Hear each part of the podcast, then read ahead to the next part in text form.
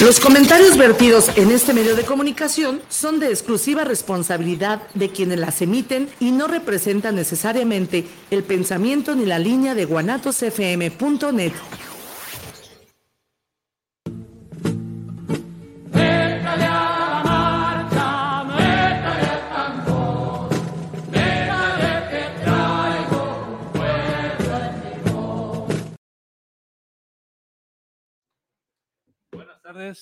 Estamos en su programa La Marcha de los Mayores. Hoy es 9 de diciembre del 2023 y este es un programa del Centro de Desarrollo Humano Integral, la Marcha eh, de los Sabios y las Sabias Mayores. Bienvenidos a este pro- programa y un servidor José Luis Reo les da la bienvenida. Vamos a poner un pequeño video mm, en honor a, al filósofo, historiador, sociólogo, que, que más era el doctor Enrique Dussel. Bueno, fue fundador de lo que fue la corriente Teología de la Liberación, Filosofía de la Filosofía de la Liberación, y fue uno de los, este, digamos, teóricos dentro del, eh, de este equipo de capacitación o centro de capacitación de De- Morena en los instituto, fue director del Instituto Nacional de Formación Política, fue Mm. de los impulsores del giro de colonial, entre otras cosas, porque tiene muchos estudios, ¿no? Tiene muchos, muchas medallitas, ¿no? Honoris causa en muchos países, etcétera, etcétera. Carlitos, algo que nos puedas decir sobre el doctor Enrique Dussel antes de poner un pequeño video en honor a, a su, Mm, pues a, a Pues su yo memoria. ¿no? poco, poco lo escuchaba, hoy precisamente antes de venirme para acá, y como homenaje a, a su actividad y aportación filosófica, hubo un programa del Instituto Nacional de Formación Política, y pues explicitando ahí con mucha claridad, eh, tomando como base la herramienta del marxismo, ¿no? Como teoría filosófica, para entender eh, y estudiar el sistema capitalista, pero además también en la parte filosófica la discusión que, que tuvo Marx con, con Hegel, con esos teóricos de aquella época, ¿no? Mm, ya llegó el cafecito, qué rico. Este, Gracias. y, y sobre todo aclarando y precisando el, tema de los conceptos, ¿no? Con aquello de que pues, la revolución rusa, que quién sabe qué, y que interpretaban erróneamente a los que se referían a ese proceso del, de mil- 1917 cuando llegaron los bolcheviques al poder, ¿no? Porque además también hay que decirlo, utilizaron también el mecanismo de la, del parlamento, o sea, en, en la lucha electoral, ¿no? O sea, los diferentes frentes, el caso mismo de los compañeros Tupamaros, en fin, bueno. Pero entonces, eh, muy interesante porque dejaba muy en claro conceptos e interpretaciones eh, eh, muy jodidas que hacían gente que se dedicaba nomás a distorsionar, ¿no? Realmente cuál fue el proceso en el fondo de, de, este, de la Revolución Rusa del 17 y que bueno, que es cuando aparece en el escenario mundial también la constitución política de los Estados Unidos mexicanos, ¿no?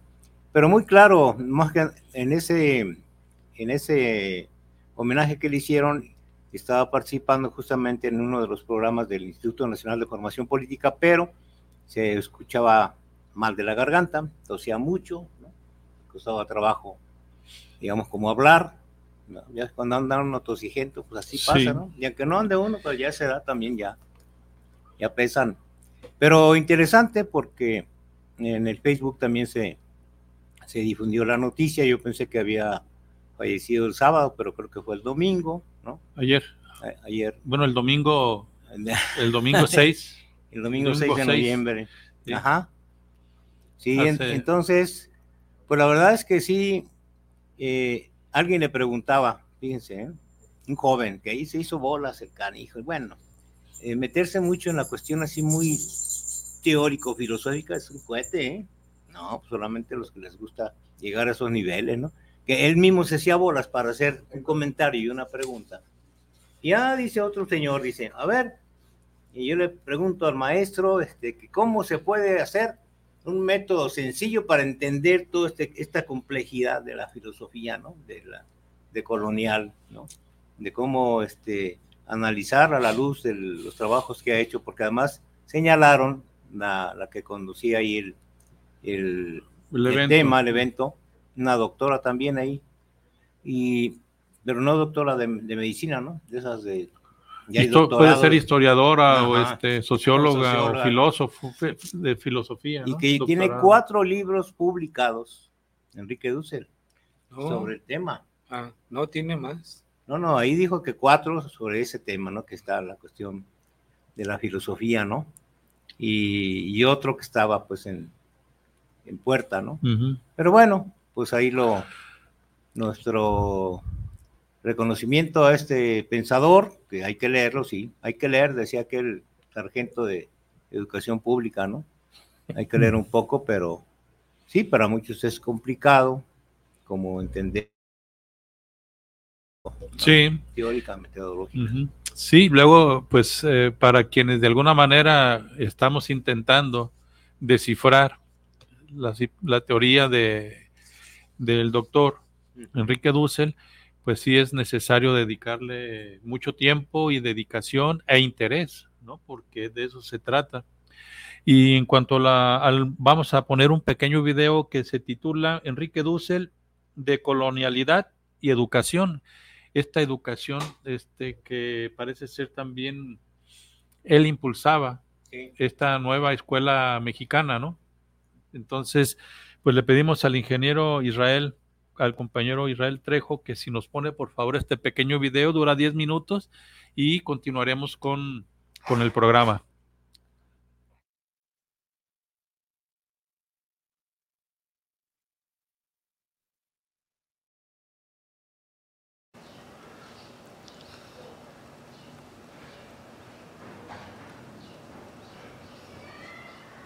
Los problemas educativos habrá que situarlos dentro de un contexto de la problemática de este momento desde un punto de vista de la ciencia, de las ciencias sociales, de las humanidades.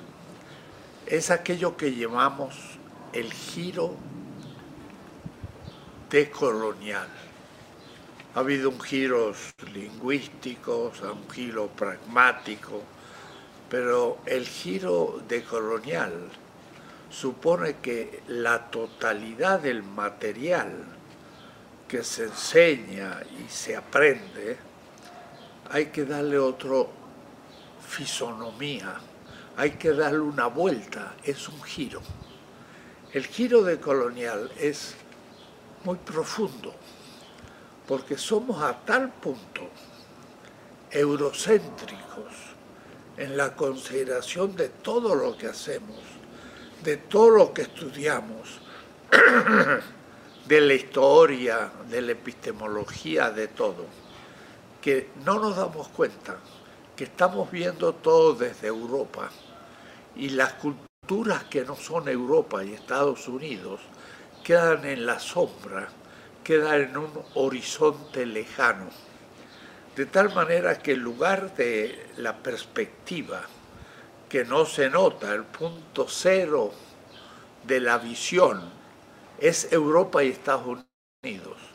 Y, a tal, y esto acontece porque todos los autores que trabajamos son europeos norteamericanos. Y cuando trabajamos desde algún autor o alguna perspectiva latinoamericana, africana, asiática, nos parece anecdótica, nos parece superficial, nos parece interesante para tener alguna información, pero no es el fondo de la ciencia de la educación. Ese es el punto en que hay que empezar a tomar como referencia. El eurocentrismo nos ha calado profundamente y también el hecho de la modernidad. Pareciera que la modernidad es la evolución de toda la humanidad y que lo moderno es lo que se impone y lo inevitable. La modernidad tiene un origen, tiene un proceso, pero tiene también un ocaso. Y en este momento estoy convencido de una manera ya argumentativa y científica de que la modernidad está en su fin, en su agonía. Y esto a partir de un dato muy simple, la ecología. Sabemos que la temperatura de la Tierra está aumentando, pero esto que pareciera un factor secundario que derretiría los hielos de, de los polos y haría aumentar el nivel de, de los mares, eso es lo secundario.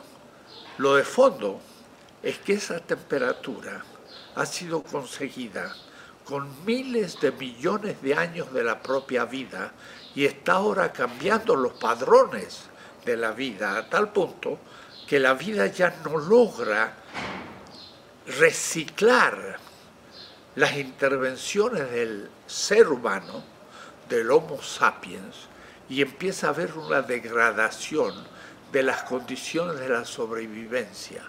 De tal manera que en los, propios, en los próximos decenios, y qué decir en el próximo siglo, la Tierra se volverá inevitable si es que no comienza a morir la vida y, desaparecerá entonces el Homo sapiens como tal.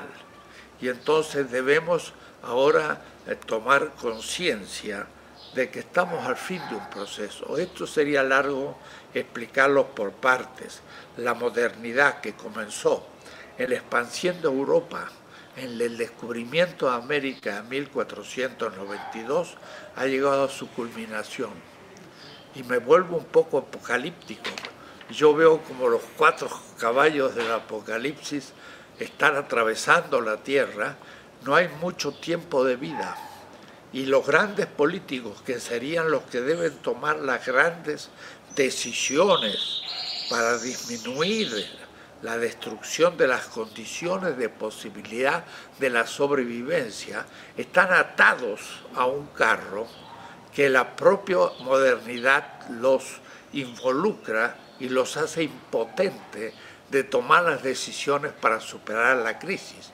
Sabemos que las transnacionales en el año 68, hace medio siglo, sabían que la temperatura de la Tierra iba a aumentar y sin embargo lo ocultaron porque no era negocio y todo lo que se hace en el capitalismo como empresas ecológicas a partir del capital fracasan porque al fin la ganancia es lo que interesa y no realmente el cambio de esta situación dramática que vive la humanidad. El hecho de que esta modernidad termine supone, claro, me han dado 15 minutos, la imposibilidad de indicar que hay una cierta racionalidad cuantitativa, lineal, que comienza con Copérnico, Galileo, Descartes, y después va a ser Newton, y llega hasta Einstein son una racionalidad cuantitativa a partir de la física. Lo que se necesita ahora es una racionalidad a partir de la biología, a partir de las ciencias de la vida, de la complejidad cerebral del ser humano, que es la culminación del proceso de la vida. Estos son cánones completamente distintos. Y la misma ciencia que parecería ser la gloria de la modernidad se transforma hoy en su mayor peligro, porque lo que hace la ciencia es descubrir lo que las cosas son y cómo son, pero no ve los efectos negativos. Y cuando ve los efectos negativos, se da cuenta que es necesario cambiar todo, pero eso es cambiar los modos de vida, los modos de, de ver la realidad y por supuesto la educación.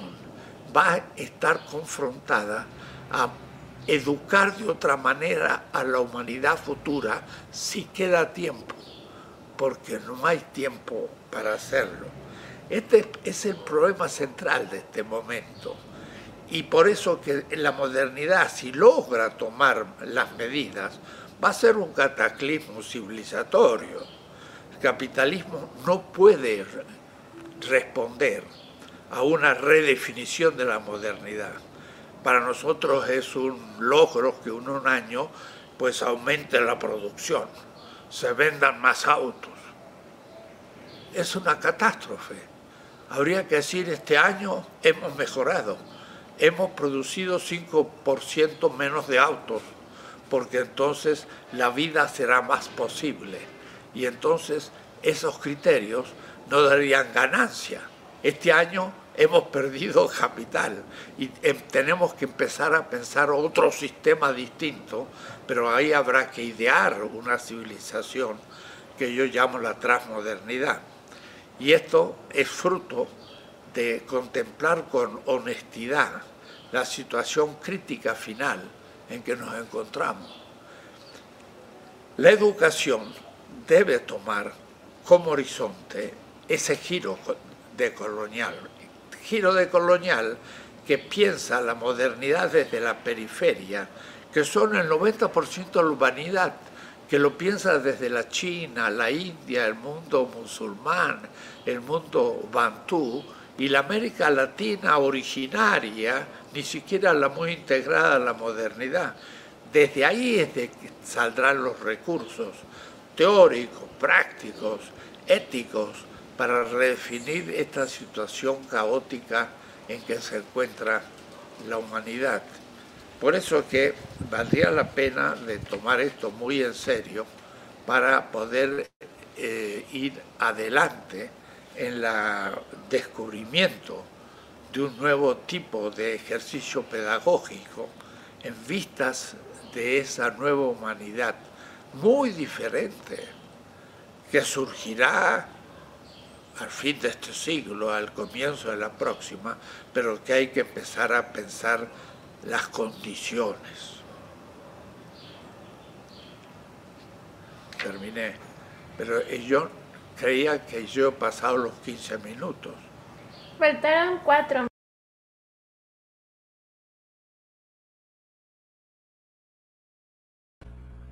Bien.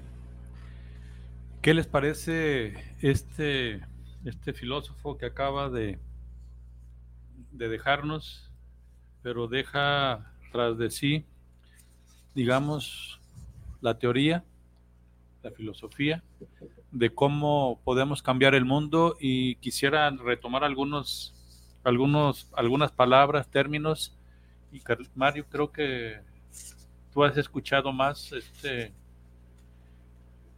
esta propuesta has leído un poco más sobre esta propuesta de, la decolonialidad y sobre el eurocentrismo, ¿no? Hablamos, él habla sobre el descolonizar la historia también, es decir, descolonizar la educación a través de cambiar la historia que nos han dado y que sí yo recuerdo, como él lo menciona, en la primaria lo que te tenías que aprender eran fechas, nombres, situaciones, este, a lo mejor sitios, eh, la, la, geografía los ubicabas, pero eran de memoria, no había análisis, ¿no? Pero la mayor parte de la historia que nos dan a conocer en la primaria es la historia que viene eh, desde Europa, ¿no? Eh, prácticamente la historia de México se ve en, en muy poco. La secundaria ahí va avanzando un poco más el tema de la historia de México, pero generalmente siempre se enfoca más a escuchar la historia desde hecha desde Europa, ¿no? Que eso es lo que el, maestro Dussel quiere que hagamos, ¿no? Que desaprendamos esa historia para verla desde otro punto de vista. Ese punto de vista tendría que venir precisamente del tercer mundo, de los países subdesarrollados que prácticamente en la historia universal estamos borrados, ¿no?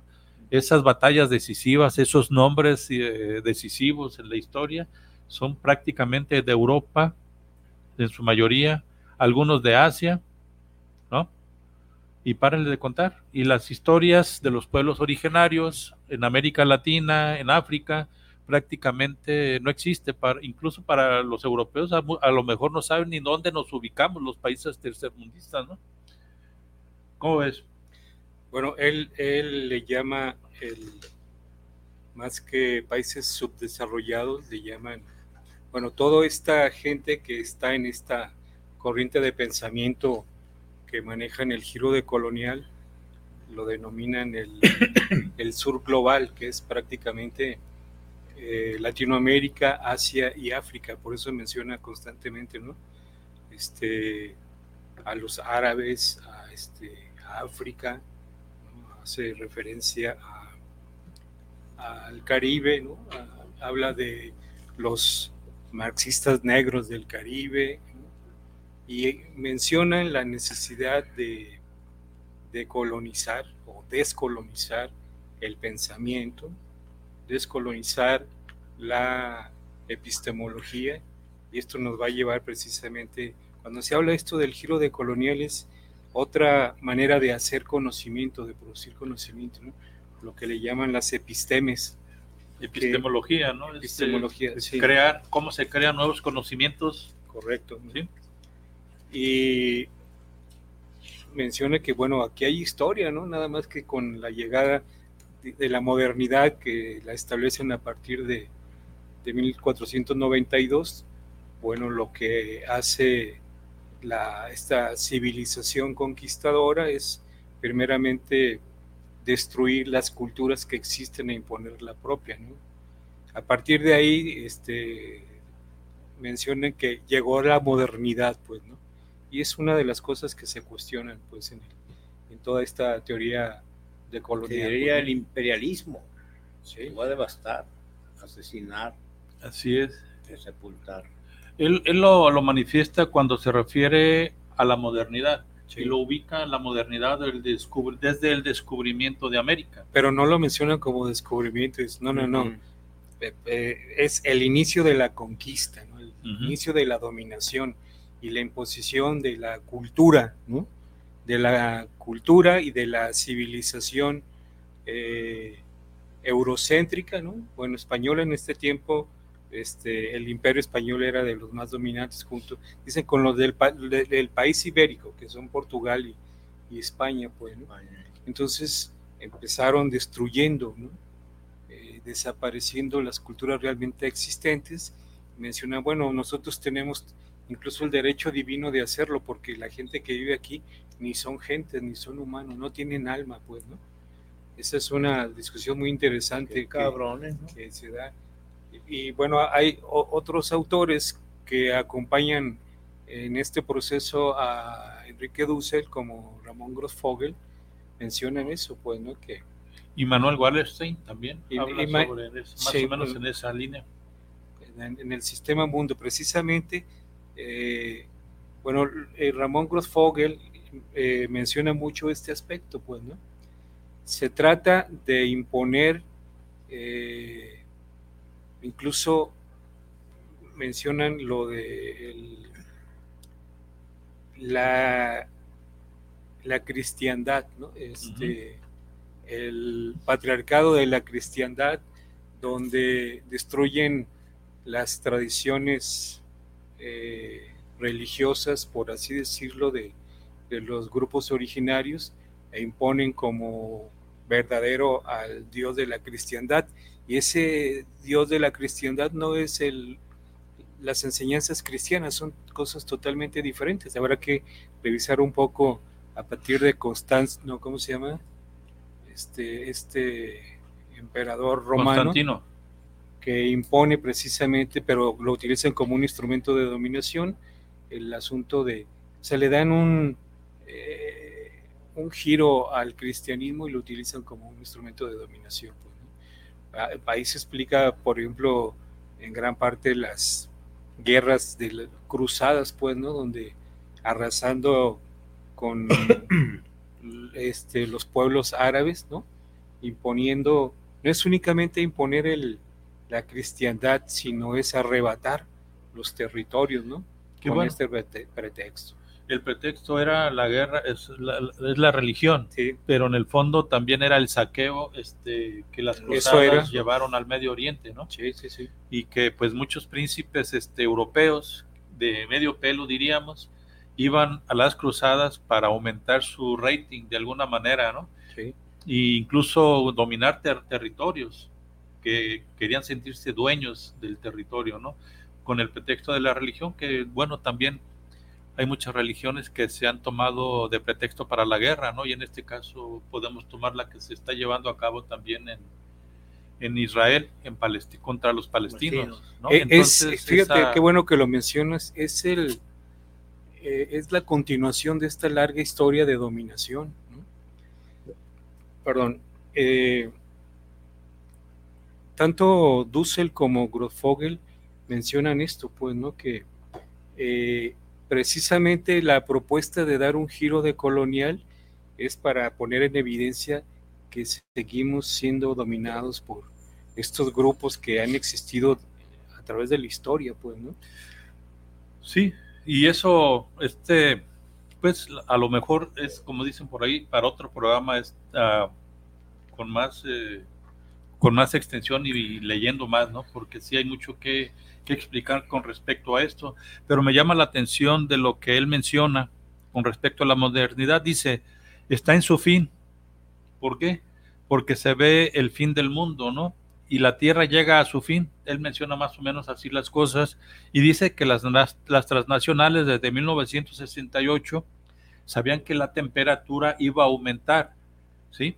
Pero lo callaron precisamente para que no tuvieran problemas en implementar esta, esta nueva manera de colonizar a los países tercermundistas, romper con las barreras mercantiles, ¿no? las fronteras mercantiles y poder este, dominar ahora con esas transnacionales a diferentes países. ¿no? Es otra manera de colonizar a los países. ¿no? Él mencionaba esto, ¿no? Que la modernidad está llegando a su fin precisamente por el calentamiento global, en donde pues ya no podremos existir como, como especie, porque acabamos con, la, con el medio ambiente de este planeta por esta modernidad, ¿no? Que se trata del capitalismo salvaje, de producir a toda costa, de generar riquezas a toda costa, aún en contra de la vida de los eh, dueños de las tierras, en, contra de la vida, de la naturaleza, ¿no? Porque se contamina al buscar los nuevos materiales. Hablemos, por ejemplo, de, la, de las eh, pilas estas, el, litio, ¿no? En, en, los países sudamericanos, cómo se está explotando este, este material para las nuevas modernidades y para el desarrollo, ¿no? Que futuramente, bueno, el desarrollo, ¿quién podrá aprovecharlo? Los que puedan llegar a otro planeta cuando este se acabe, aunque suene ahora, digamos, eh, exagerado o alarmista. Pero bueno, los, los ambientalistas se han cansado de anunciar esto, ¿no? Y cada vez lo notamos más los que estamos en el diario común, el, el aumento de la temperatura, el agua contaminada, cada vez es más difícil encontrar agua sin contaminar. Y pues eso es lo que, de lo que él habla también, ¿no? Eh, claro. Bueno, tenía una idea, pero se me atravesó otra. Sí, porque es, es eh, parte de un proceso histórico de devastación, ¿no? Y de apropiación de los recursos de la naturaleza, porque, pues, no vayamos tan lejos, ¿no? Aquí en, en, lo que es el, el, Salto Juanacatlán, todo lo que es en la cuenca del, del río Santiago, Lerma Santiago, y bueno, el problema no solamente es eso, sino que es el problema de cuál es la perspectiva de vida frente a este cambio climático, frente a esto que se viene. De hecho, vamos a entrar ya, ya entramos a un periodo con el frente frío, ¿no? De aquí por lo menos a marzo, en donde necesitamos cuidarnos mucho nosotros los adultos mayores, personas mayores, porque somos objeto, pues, ¿no? Entonces, eso obviamente al, gran capital, al capitalismo, al sistema predominante, pues eso no le interesa, ¿no? Acabo de decir, mira, ahí tengo un ejército industrial de reserva que pueden venir y les pagamos sueldos de hambre, de miseria, a pesar del Temella y a pesar de no eso, ¿no? Como lo hicieron cuando la lamentada conquista que le llamamos la Nueva España, ¿no? O sea, no, no veían a nuestros originarios, pueblos originarios, como, como seres humanos, ¿no? Sino como viles mercancías, ¿no? y había que arrasar 10 millones nada más asesinaron a esos desgraciados, ¿no? Casi nada. 10 millones de, y solamente en México. Y esta mentalidad colonial pues se vuelve a manifestar muy claramente actualmente, ¿no? Actualmente. La guerra en Ucrania, la, el apoyo de la Unión Europea y Estados Unidos en contra de Rusia, argumentando este, las democracias y este, este tipo de cosas, ¿no? Pero en realidad en el fondo es la lucha por los Mercados. mercados y la Claro. lucha por el territorio y los recursos que cada territorio tiene, ¿no? Hablando de que Rusia es el país más grande del mundo, hablando de que tiene los, los este, eh, las reservas de petróleo y gas también más grandes del mundo, sin contar otros, otros materiales, ¿no? O por ejemplo, esta imposición colonialista de Estados Unidos sobre América Latina, ¿no? Que se da, se abroga el derecho de dar golpes de Estado, ya no como antes, pero lo sigue impulsando a través de estos golpes suaves, esos golpes de Estado suaves, ¿no? Ahí está Bolivia, ahí está Perú, ahí está Colombia, incluso ahora en peligro también de sufrir este tipo de, golpes y por la imposición y el apoyo de Estados Unidos hacia las eh, élites de cada país capitalistas que no quieren perder el dominio y ni la acumulación de la riqueza a través de, este- de- de- de que los países tengan quieran cambiar en su manera de gobernarse, ¿no? Que es también de lo que habla Enrique Dulce cuando dice cambiar los modos de vida, educar de otra manera a las nuevas generaciones, ¿no? Y es precisamente esto, ¿no? Quitar esta, esta cuestión de que, pues, los, eh, los emprendedores van a cambiar el mundo, ¿no? Emprendedores quieren decir estos aspiracionistas a la acumulación de la riqueza a través de como se pueda, ¿no? Y esa es la cuestión, como, o, o lo interpreto mal, No, porque, además también ahora con el nuevo, la, la nueva escuela mexicana, cuando se introducen elementos ¿no? que en la historia no aparecían, pues pegan el grito. ¿Quiénes son los que pegan el grito? Por los grandes eh, machuchones del dinero en el país, tanto me- eh, nacionales como extranjeros, pero principalmente estos que se dan golpe de pecho, ¿no? Que enarbolan la, la religión. Recordemos aquel plantón de las de las este en el Zócalo que iban a durar dos años, decían los imbéciles sinvergüenzas estos, sí, ¿no? los de El frena. el. Frena, ¿no? Este, Bueno, pero, todos contra AMLO, le llamaban, las cifras eran culo, imagínense, ¿no? Eh. Culo, este, en fin. ¿Y qué pasó? Y enarbolando siempre a la religión católica, poniendo de por medio, imagínense qué terrible, ¿no? O sea, qué criminal, pues me refiero, porque finalmente, y eso es justamente ese pensamiento colonizador de la Nueva España, ¿no? Aquella canción que está, y la Nueva España, la que huele a caña, en fin, y cómo ah, en, en términos culturales se expresa, ¿no? Todavía, actualmente, ¿no? Entonces, yo creo que estamos eh, empezando a vivir estos momentos que son, digamos, como precursores apenas, ¿no? ¿Qué tanto, hasta dónde va a llegar realmente cuando se pusieron a la, a la distribución de los libros de texto en Chihuahua, en varios estados de la República, ¿no? Y como lo han hecho constante, pero no les ha operado, no les ha funcionado, porque ha habido una reacción en contrario, ¿no? ¿Cómo fue? Cuando llegaron, que descubrieron América, Cristóbal Colón, que trajo enfermedades y todo esto, ¿no? Entonces, 1492, entonces se reivindica ahora, 12 de octubre, pero como esa parte de, de la invasión. invasión, ¿no? Que no fue más que eso, y destrucción de una cultura, de una educación y una forma de organización social que teníamos en nuestro país, en todos los pueblos originarios, ¿no? Y bueno, pues ahora sí persiste la lucha por los recursos, está el litio, está la varita en el caso de Chiapas, ¿no? Ahí, y las empresas El agua, Carlos, siguen. el agua, el, El agua. elemento tan fundamental para las y, y que se la están llevando las embotelladoras tanto de cervecerías como refresqueras. las refresqueras, las, el cártel inmobiliario, que le están dando toda la preferencia, pero además también recordemos que allá en un foro que hubo hace ya algunos años, en los ochentas, en donde se, se daba toda la fundamentación de que solamente el 1.5% de agua dulce del mundo era eso, agua dulce. El resto, estamos hablando ya de cuántos años, ¿no? Más de un, más de medio siglo. Ya, lo demás todo estaba ya contaminado.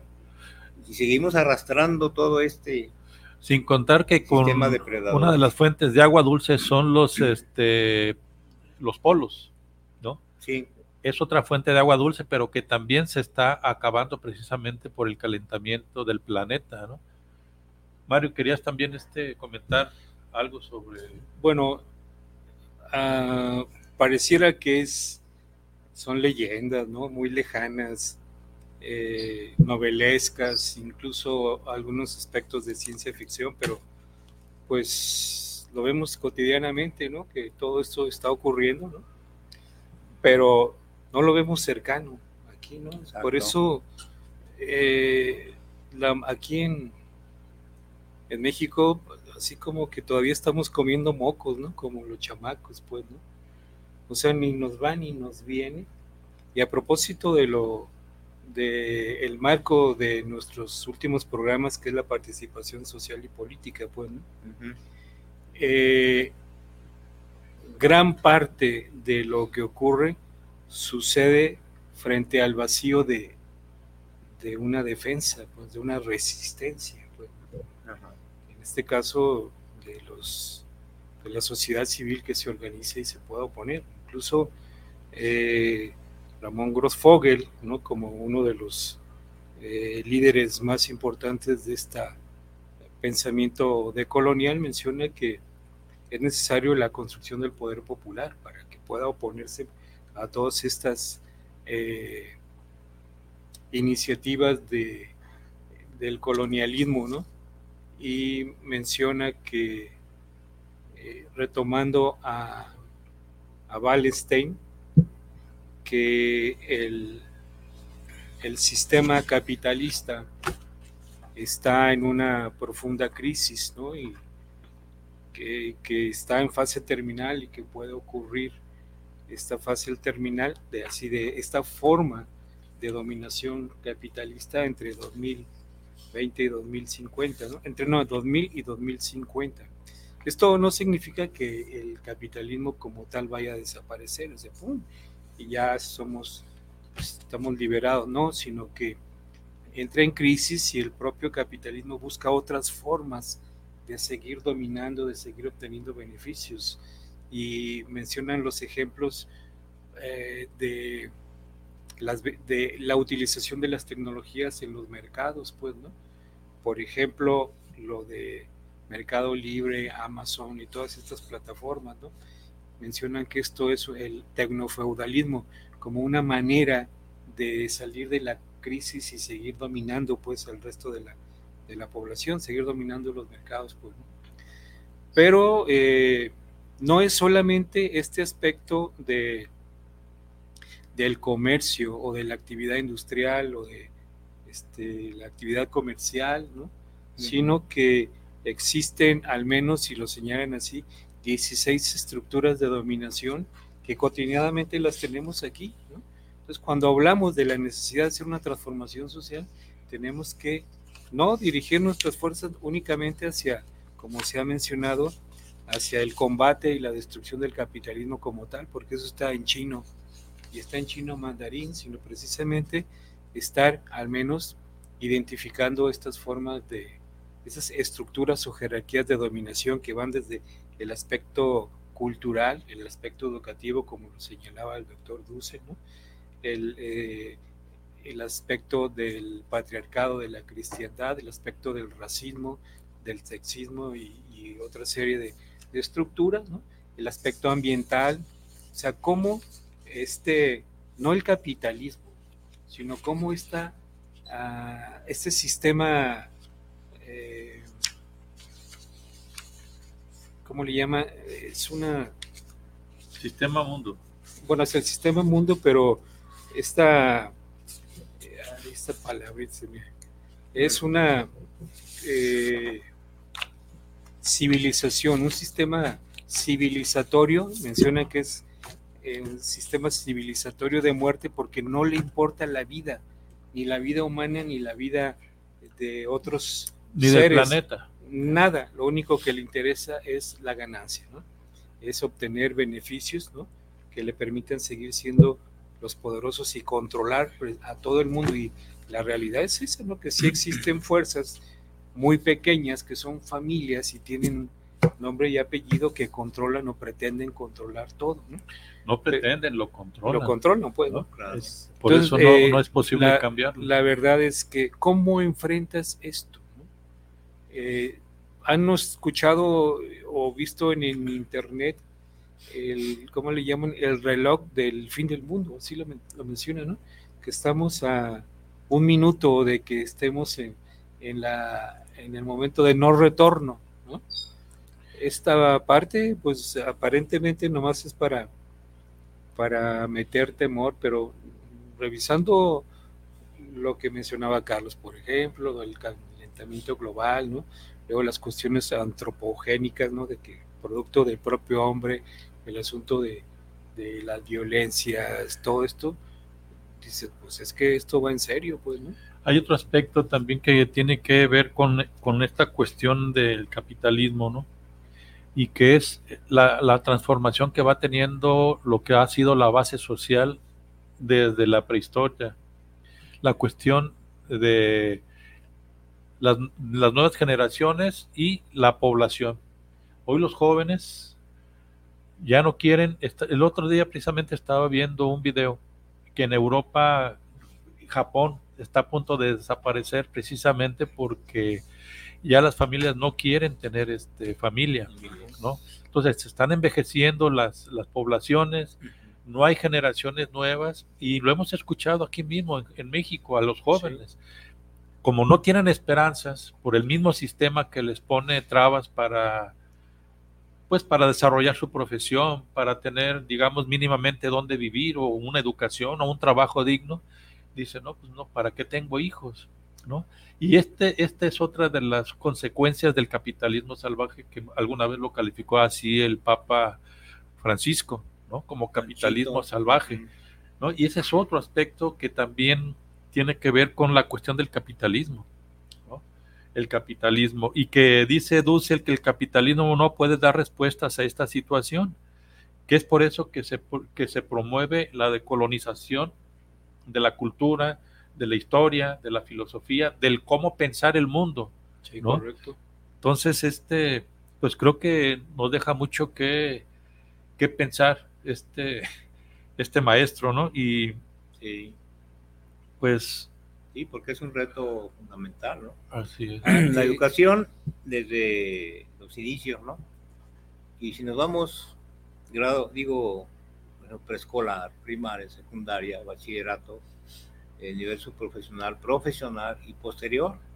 Y si lo transmitimos esto al sector de los trabajadores, o de jubilados y pensionados, ¿no? Entonces ahí estamos viendo una etapa regresiva en esto que mencionaba eh, Mario, es decir, la, la cuestión de que no hay ni siquiera un referente histórico de eh, lo- los que ya fuimos trabajadores durante tantas décadas, ¿no? Y que ahora han eh, los sistemas de jubilación y pensión lo siguen este, ampliando, ¿no? Que ya no te vas a jubilar si no tienes 65 años o 69 en el caso de petroleros, de electricistas, etcétera. Se modifica, ¿no? Porque tampoco le quieren apostar a contratar jóvenes en- y sobre todo en áreas tan estratégicas, ¿no? En energía, en la salud, e incluso en educación también, porque hay todavía hay un control muy férreo. Entonces, eh, estamos viviendo una etapa justamente de desaprendizaje de nuestra historia. Bueno, ni siquiera conocimiento de que tenemos una historia, ¿no? Salvo los que provienen de, o provenimos de familias originarias por, o de, de sangre originaria.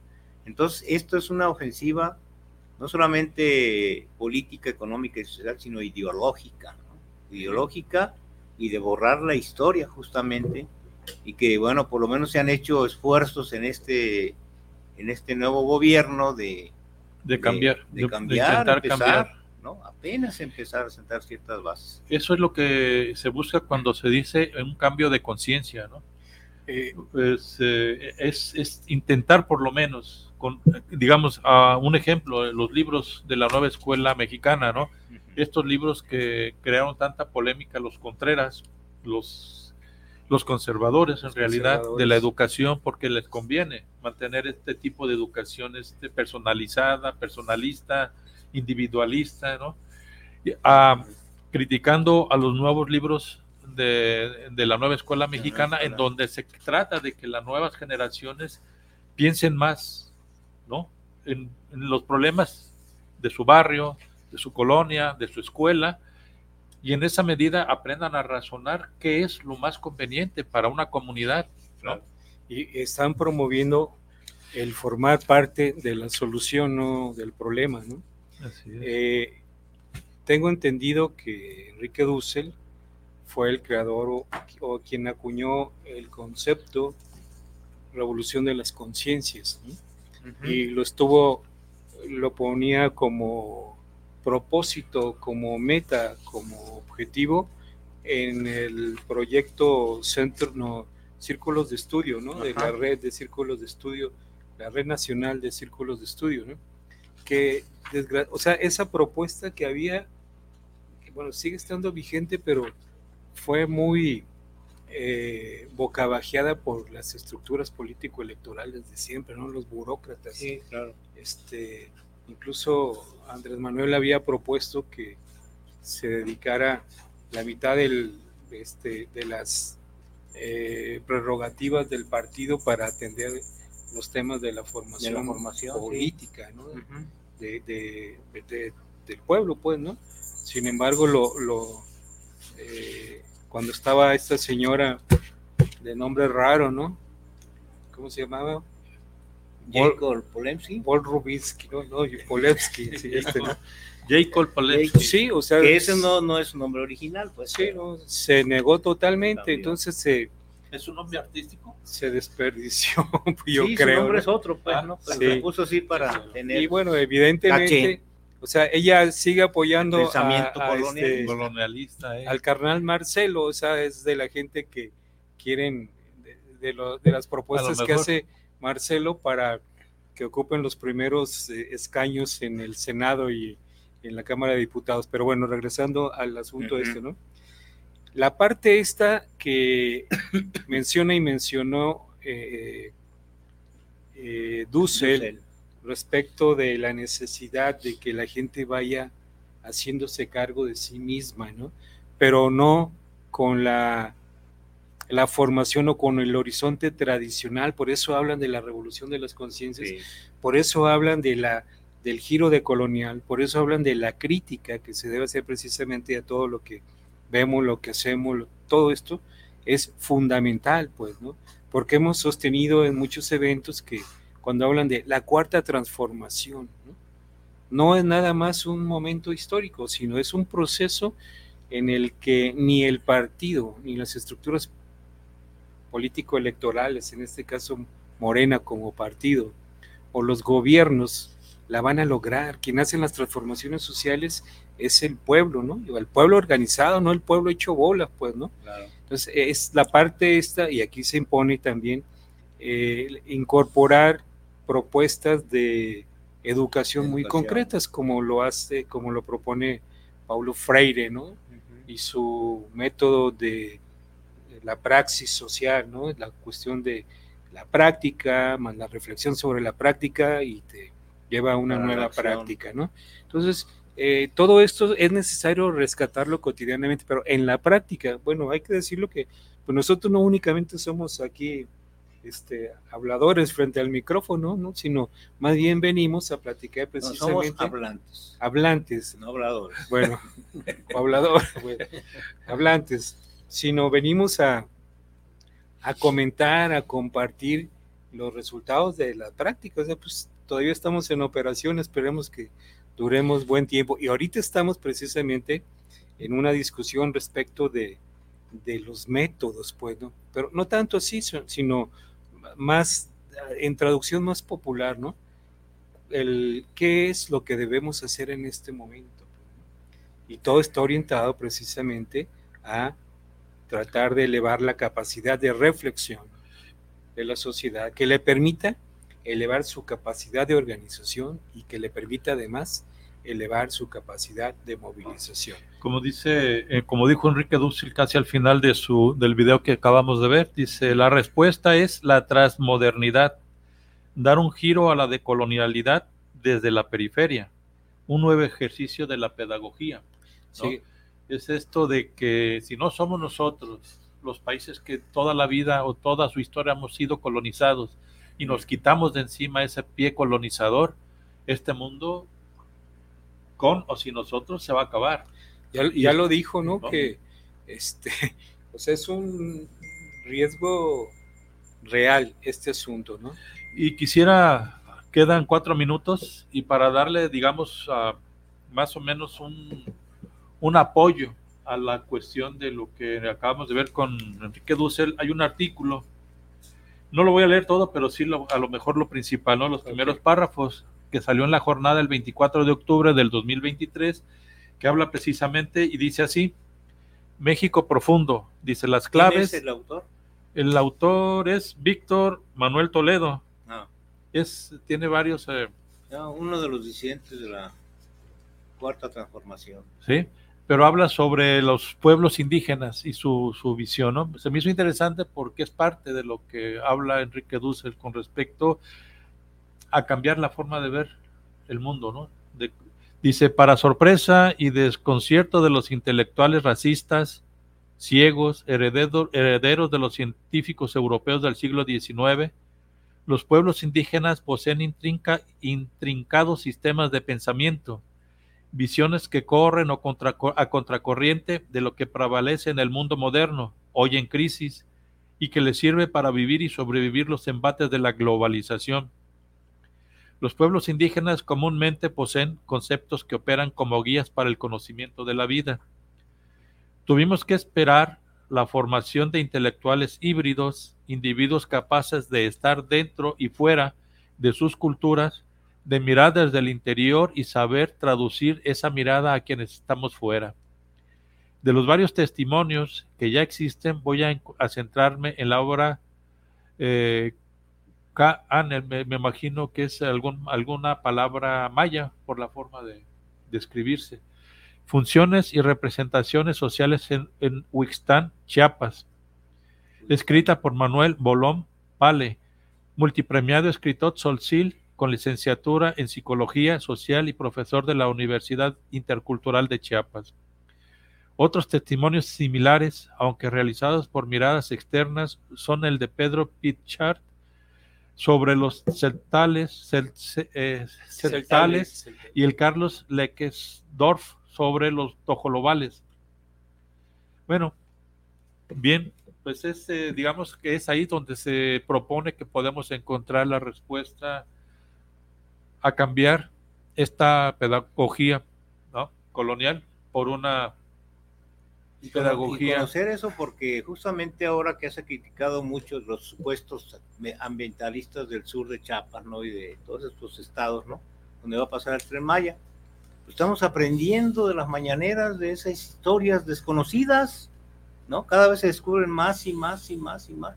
Escuchar hablar el maya, es una bueno, se nos acabó el tiempo, ¿no? Eh, agradecemos su asistencia y participación a este programa. Eh, continuaremos durante, advertimos durante buen rato con el, el, marco de análisis de la participación social y política. Nos vemos la próxima semana.